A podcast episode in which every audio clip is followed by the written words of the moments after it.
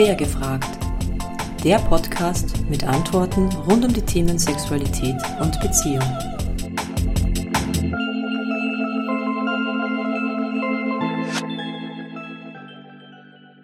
Heute geht es um das Thema Streit in Beziehungen. Es gibt unzählige Statistiken zu diesem Thema, mit denen ich euch aber in dieser Folge nicht quälen werde, keine Sorge. Ich darf euch aber beruhigen, fast alle Paare streiten. Und sogar die Gründe, weshalb die Paare streiten, sind oftmals dieselben. Da wäre einmal das Gefühl, dass ich mich mehr engagiere als mein Partner oder meine Partnerin. Ich überlege mir, wie wir unsere gemeinsame Freizeit gestalten könnten. Ich reserviere einen Tisch zum Abendessen und ich kümmere mich auch um den gemeinsamen Urlaub. Der die andere tut es nie von sich aus. Nun ja, das kann unterschiedliche Gründe haben und bedeutet aber nicht automatisch, dass dem oder der anderen die gemeinsame Zeit nicht wichtig ist.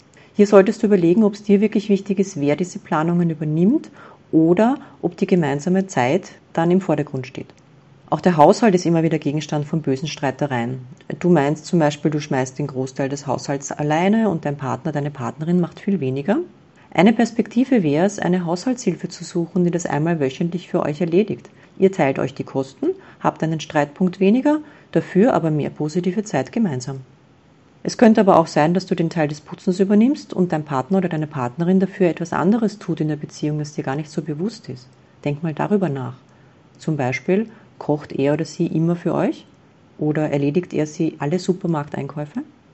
Ein weiterer Streitpunkt ist die Handynutzung. Tatsächlich beschweren sich viele Paare, dass der oder die andere unkonzentriert ist und ständig am Handy hängt. Man gewinnt den Eindruck, dass äh, Gegenüber wäre lieber woanders und ist gedanklich gar nicht anwesend. Ausschlaggebend für Veränderung ist auch in diesem Punkt darüber zu sprechen und dem oder der anderen mitzuteilen, dass das Verhalten einen verletzt oder stört.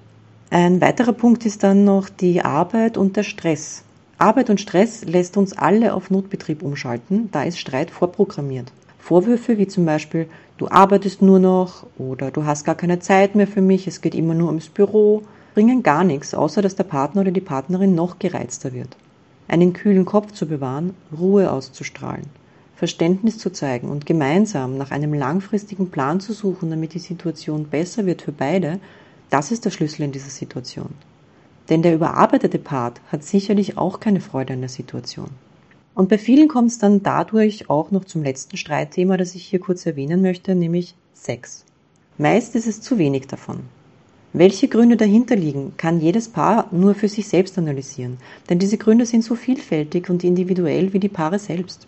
Aber am besten geht es durch offene und wertschätzende Kommunikation und mit externer Hilfe.